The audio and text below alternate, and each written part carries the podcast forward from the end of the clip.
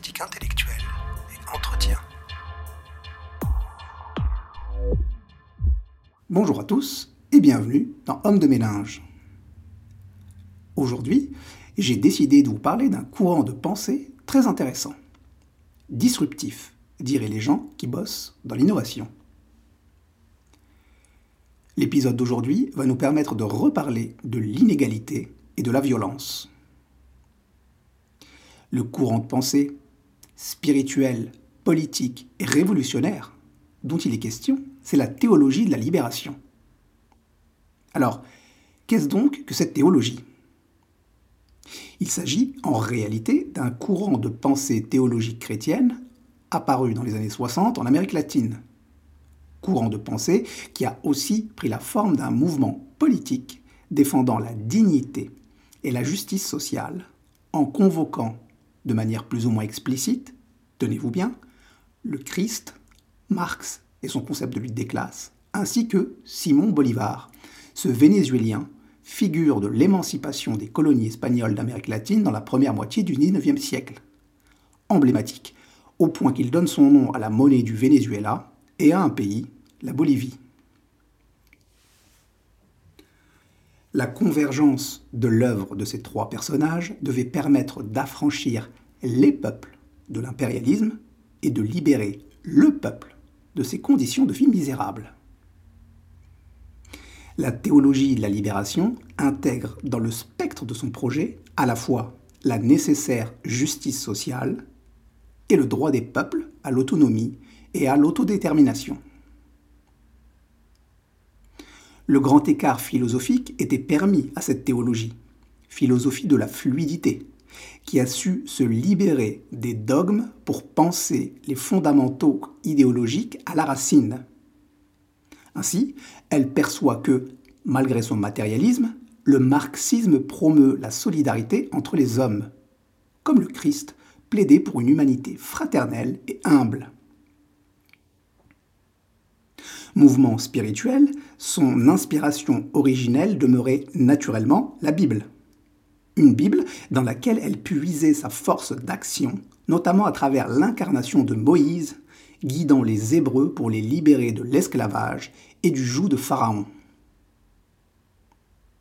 Cette vision d'un prophète, non pas placide et stoïque, mais proactif et révolté, sera alors étendue au Christ, perçu comme un être profondément insoumis. C'est là, en partie, le dilemme que posera ce courant de pensée à l'Église. Quel paradigme du message christique faut-il conserver? Faut-il chasser les marchands du temple ou mourir sur la croix?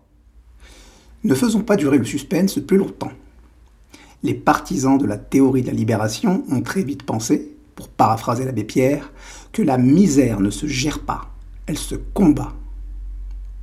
Mais pour comprendre le combat qui doit être mené, il faut d'abord situer cette théologie nouvelle d'un point de vue historique et géostratégique, car elle représente l'articulation d'un contexte social et politique, d'un univers culturel et d'une école doctrinale et spirituelle. La théologie de la libération naît donc dans les années 60 dans les milieux intellectuels de la bourgeoisie et de l'Église sud-américaine, dans une phase historique marquée par de très fortes inégalités sociales, par un exode rural massif qui précipite les populations pauvres des campagnes dans les bidonvilles des mégalopoles, et par une chute des cours des matières premières, base de l'économie d'un grand nombre de pays d'Amérique latine, entraînant un fort endettement. Pendant le développement et la maturation du courant de pensée de la libération, une partie des pays d'Amérique latine basculera dans la dictature et l'instabilité politique. C'est notamment le cas du Brésil, qui connaîtra la dictature militaire de 1967 à 1985, de l'Argentine entre 1976 et 1983, du Chili entre 1973 et 1990, du Salvador en 1972 pays qui connaîtra ensuite une décennie de guerre civile entre 1980 et 1992, qui entraînera la mort de 100 000 personnes. Ce dernier pays est un bon thermomètre pour juger des inégalités qui régnaient dans cette partie du monde à cette époque. Quelques chiffres, rapidement. 0,5% des propriétaires possédaient 40% des terres. 60% des paysans n'en possédaient aucune. Un taux d'analphabétisme de 45% et une consommation de calories extrêmement faible par habitant. Face à ces peuples qui sont coincés entre le marteau de la dictature et l'enclume de la misère, les églises catholiques locales se retrouvent tiraillées entre deux positions bien distinctes. La position traditionnelle de l'ordre et du pacifisme et la position révolutionnaire qui va même pousser certains hommes de Dieu à prendre le maquis, les armes à la main. Le passage à l'action ne s'est pas fait de manière spontanée. Il a d'abord nécessité un travail théorique et pratique de fond pour digérer la réalité sociale, prendre le contre-pied de la position traditionnelle et ne pas laisser l'Église se figer dans le paradigme réactionnaire. Le tout en dépoussiérant la théologie. Dans l'apparition de la théologie de la libération, deux éléments sociologiques vont se révéler fondamentaux. D'abord, la faiblesse numérique des prêtres locaux, qui va encourager l'Église à y envoyer des prêtres européens, dont une partie a été formée à l'école de l'action catholique, une école du catholicisme social qui a notamment abouti à la création des jeunesses ouvrières chrétiennes en 1925, un mouvement qui fait sienne la recherche de la dignité par les luttes sociales dans le cadre d'une pensée résolument de gauche. Ensuite, la formation des prêtres autochtones qui, en allant achever leurs études théologiques en Europe, se sont familiarisés avec une théologie plus moderne, ne boudant pas quelques emprunts à la philosophie contemporaine. C'est cette sociologie particulière qui va rendre possible l'analyse critique des pratiques de l'Église, à la lumière de la foi, mais aussi des instruments théoriques disponibles dans les années 60, principalement le marxisme. Cette analyse devait déboucher sur une nouvelle manière de faire Église, une nouvelle manière pensée via un aggiornamento de fond et de forme. En ce qui concerne la forme, les partisans de la théologie de la libération critiquent une Église trop verticale et veulent que celle-ci se réorganise autour de communautés ecclésiales de base, s'inscrivant dans la géographie des opprimés, dans les favelas, dans les bidonvilles et non dans les palais de l'archevêque. C'est donc là une critique de l'Église comme institution, marquée par une volonté de retour à l'esprit des évangiles. En ce qui concerne le fond, justement, il considère, comme par exemple le théologien chilien Pablo Richard, qui refuse que l'Église, je cite, refasse la même erreur qu'avec Galilée, qu'il est indispensable d'avoir recours aux sciences sociales pour comprendre les origines des inégalités et ainsi être en mesure de les combattre. C'est à ce titre que le marxisme a été considéré comme une science de l'histoire sur laquelle il convient de s'appuyer pour ensuite lutter avec pour arme les évangiles. Voilà, elle est là, la disruption conceptuelle. Marx et le Christ, assis à la même table, devisant du système de domination et d'exploitation.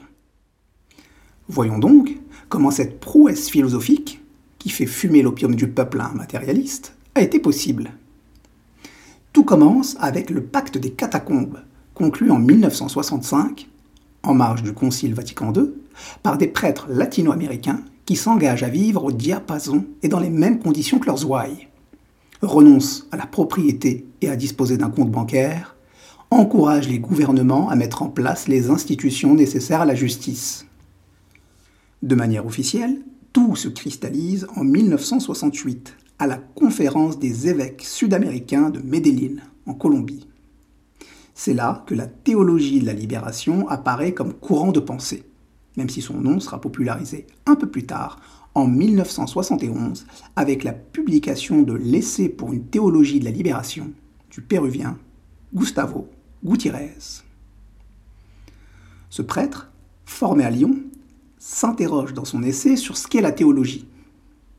Pour lui, ça doit être d'abord une sagesse spirituelle qui doit se muer en une réflexion critique sur l'action de l'Église, une Église qui doit mettre la charité au centre de ses préoccupations.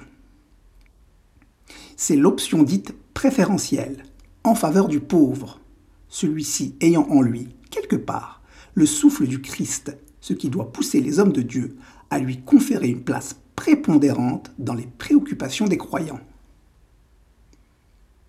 Cette option préférentielle s'articule avec un postulat qui fait de la théologie une force d'action et de transformation. Les pauvres ne sont pas prédestinés à la pauvreté. Leur situation n'est pas voulue par Dieu, mais par les hommes. Le salut que l'Église promet aux croyants doit donc être immédiat et le chrétien doit s'atteler à créer une société fraternelle, ce qui ne peut advenir que par un engagement de libération. Le constat d'une pauvreté et d'une inégalité voulue par les hommes procède d'une analyse politique du contexte socio-économique d'Amérique latine. Les inégalités structurelles qui y règnent poussent Gutiérrez à articuler le processus historique de lutte des classes avec le concept chrétien de salut, c'est-à-dire de délivrance et de libération du péché pour être en accord avec Dieu. Il n'hésite donc nullement à conjuguer le temporel et le spirituel, dépassant ainsi l'ambiguïté qui a toujours opposé la perception d'un monde autonome, donc modifiable par l'engagement de l'homme, et la transcendance. Pour passer outre la dichotomie classique entre l'histoire profane mue par l'homme et l'histoire sacrée mue par Dieu, Gutiérrez va procéder à une inversion du paradigme de la théologie pour que celle-ci parvienne à épouser la réalité sociale. Il ne fait plus appel au dogme comme source, mais à la praxis comme conséquence. La théologie de la praxis, c'est donc la reprise du paradigme marxiste. La praxis étant cet ensemble des pratiques par lesquelles l'homme transforme la nature et le monde, ce qui l'engage dans la structure sociale que déterminent les rapports de production à un moment donné de l'histoire. Pour être clair, l'idée est de ne pas penser les inégalités et la pauvreté comme découlant de l'ordonnancement du monde voulu par Dieu. Dans ce cas-là, les hommes de Dieu devraient se contenter d'essayer de faire en sorte que la misère soit moins pénible au soleil, pour paraphraser Aznavour, mais de les penser comme le résultat d'un processus historique sur lequel on peut agir par la lutte.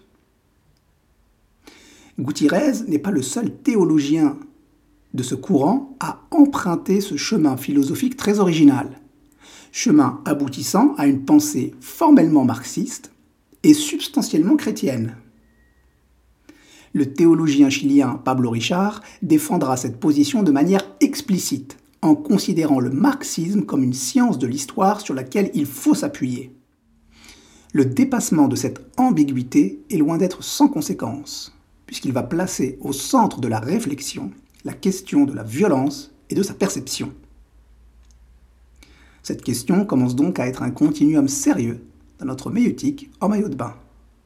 Je vous invite à aller écouter ou réécouter nos précédents podcasts qui apportent un éclairage à chaque fois différent à cette thématique. La violence est, en principe, éloignée du corpus idéologique de l'Église. Est-elle nécessaire? Est-elle légitime?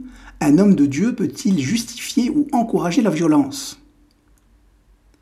Camilo Torres et Leonardo Boff vont chacun nous apporter une réponse plus ou moins explicite à ces questions. Leonardo Boff, théologien brésilien, proposait une critique sociale radicale.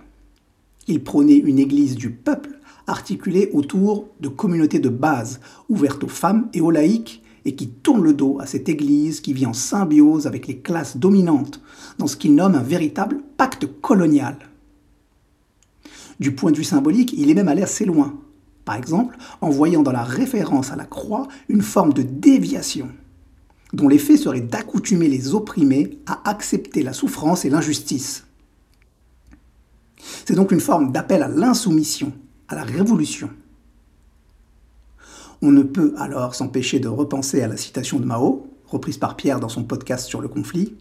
La révolution n'est point un dîner de gala, ce n'est pas comme si on écrivait un essai, peignait un tableau ou brodait une fleur. Elle ne peut s'accomplir avec autant de raffinement, d'aisance et d'élégance, avec autant de douceur, de calme, de respect, de modestie et de déférence. Une révolution est une insurrection, l'acte de violence par lequel une classe renverse le pouvoir d'une autre classe. Fin de la citation. Camilo Torres, théologien bolivien né dans l'oligarchie de son pays et formé à l'université de Louvain en Belgique, dans laquelle il s'est frotté à l'idéologie marxiste, exprime une vision tranchée des choses. La charité chrétienne ne fait que perpétuer la misère au lieu de la guérir. Il tente d'abord de participer à la réforme de son pays par la voie légale, en étant un des acteurs de la plateforme réunissant plusieurs mouvements progressistes aux élections législatives de 1964. Mais il demeure solidement campé sur ses positions. Il n'est pas possible de réaliser l'amour de son prochain uniquement par la bienfaisance. Une transformation du fonctionnement politique est indispensable. L'amour de son prochain est lié à la révolution. Et il en assume pleinement les moyens. Il renverse, comme tous les révolutionnaires, la responsabilité de la violence. Pour lui, c'est à l'oligarchie de décider du recours ou non à la violence. Si elle abandonne le pouvoir de façon pacifique, alors il sera pris de façon pacifique. Si elle refuse, alors il faudra lui arracher par la violence. La proximité de Torres avec les mouvements marxistes poussera finalement l'Église à lui demander de renoncer à ses fonctions sacerdotales. Alors, défroqué, il prend le maquis, les voies légales ayant échoué à faire conquérir au peuple sa dignité. Il rejoint l'armée de libération nationale pour tenter d'établir une démocratie populaire qui redistribuera les terres aux paysans. Il meurt les armes à la main lors de sa première mission en 1966 et devient l'incarnation du théologien qui met ses idées au bout de son canon pour participer à l'émancipation des pauvres en Amérique latine. Voilà rapidement sur le fond développé par ce courant de pensée. En ce qui concerne la forme, la théologie de la libération prônait une construction horizontale de l'Église, une Église structurée autour de communautés de base permettant à la fois l'organisation de réunions de prière, mais aussi un examen critique des événements locaux, régionaux ou internationaux à la lumière de la Bible. Cet examen aboutit le plus souvent à des analogies historiques qui font entrer en résonance le sacré et le profane, souvent d'ailleurs en invoquant la figure d'un Moïse libérateur, une libération temporelle, le salut n'exigeant pas qu'on attende l'au-delà, ce qui confère un penchant révolutionnaire à la pensée et un aspect messianique à la spiritualité. La théologie de la libération a connu un réel succès d'estime, principalement en Amérique latine, même si elle a semé quelques graines aux États-Unis, parallèlement au mouvement des droits civiques, ou en Afrique, notamment au Cameroun, où sa grille de lecture a pu être jugée pertinente, mais insuffisante dans son appréhension de la question raciale. Elle a été quelque peu étouffée par la réaction romaine qui a tout fait pour ne pas perdre la main et ne pas laisser trop infuser la volonté d'autonomie pratique et les innovations conceptuelles fondées sur des constats matérialistes. Rappelons que la théologie de la libération était en germe au moment du Concile de Vatican II. La libéralisation du rite permise par ce concile va pourtant, étrangement, aboutir à une contre-offensive idéologique contre la théologie nouvelle une contre-offensive qui lui reproche sa relecture biblique, ses extrapolations et ses analyses dialectiques. L'idée de cette contre-offensive est de réaffirmer la primauté de l'Évangile et d'empêcher l'introduction de la lutte des classes comme axe de la pensée catholique. Le pape Jean-Paul II, à la faveur de la conférence des évêques d'Amérique latine, va renvoyer dos à dos communisme et capitalisme, les présentant comme les deux faces de la même pièce matérialiste. Les conservateurs, parmi lesquels le pape lui-même, mais aussi le cardinal Ratzinger, futur Benoît XVI, qui a entre autres enseigné la théologie dogmatique, reprochent à la théologie de la libération de faire appel à des thèses d'une herméneutique biblique, cette science de l'interprétation des textes religieux, marquée par le rationalisme Pour eux, la libération ne doit pas s'entendre au sens temporel, mais uniquement au sens spirituel. Elle concerne d'abord la libération de la servitude du péché. C'est uniquement en se libérant du péché que l'homme se libérera des servitudes économiques et sociales, dans une forme de suite logique.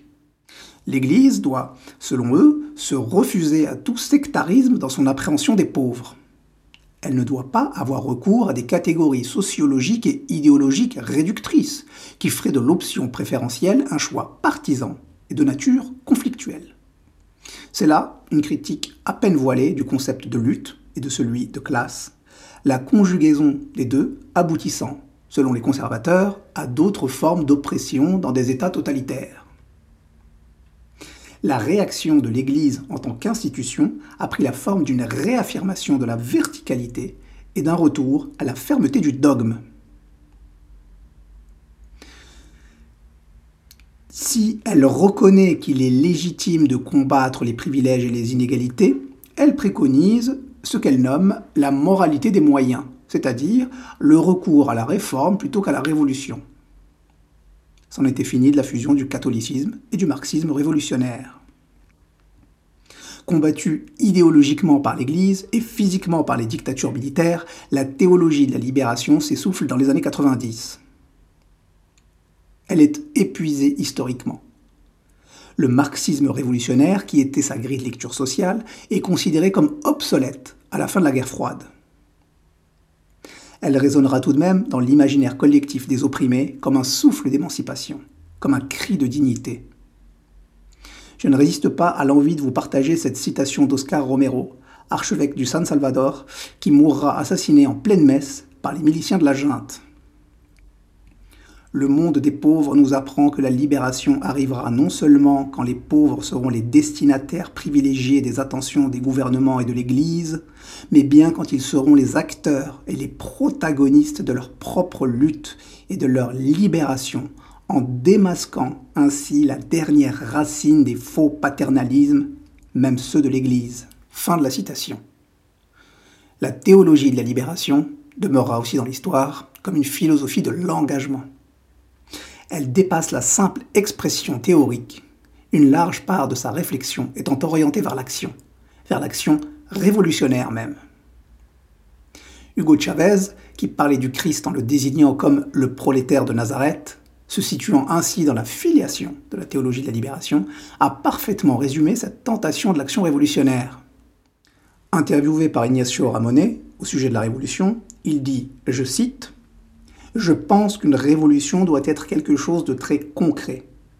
Une des erreurs qui ont été commises par le passé, lors des nombreuses tentatives révolutionnaires, est qu'elles se sont cantonnées à l'aspect théorique elles ont accordé une importance excessive à l'élaboration théorique et très peu à la dimension pratique. Et je crois qu'une révolution requiert, sans aucun doute, un grand effort dialectique de théorisation, mais également de praxis. Et j'irai plus loin. Ma conviction, c'est que la praxis constitue fondamentalement ce qui fait qu'une révolution en est une ou pas, pour de vrai. C'est la praxis transformatrice qui change la réalité. Fin de la citation. Même si elle a disparu en tant qu'école de pensée nommément désignée, la théologie de la libération est longtemps demeurée un des arrière-plans de la pensée de la gauche sud-américaine. Une partie des leaders de cette gauche ayant été conscientisés dans les communautés ecclésiales de base. Son héritage philosophique demeure donc vivant quelque part et parvient même à se renouveler notamment via le travail de Leonardo Boff, qui inclut désormais dans sa réflexion la question écologique. Si des questions se posent, le concept, lui, parfois, se repose. Et quand le concept se repose, c'est le bruit qui pense. Musique, maestro.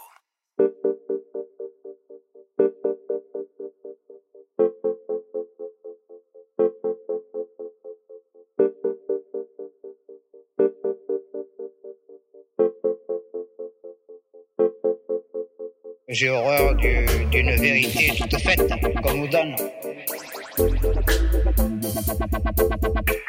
Il faut, comme Descartes dit, il faut la, la concevoir par soi-même.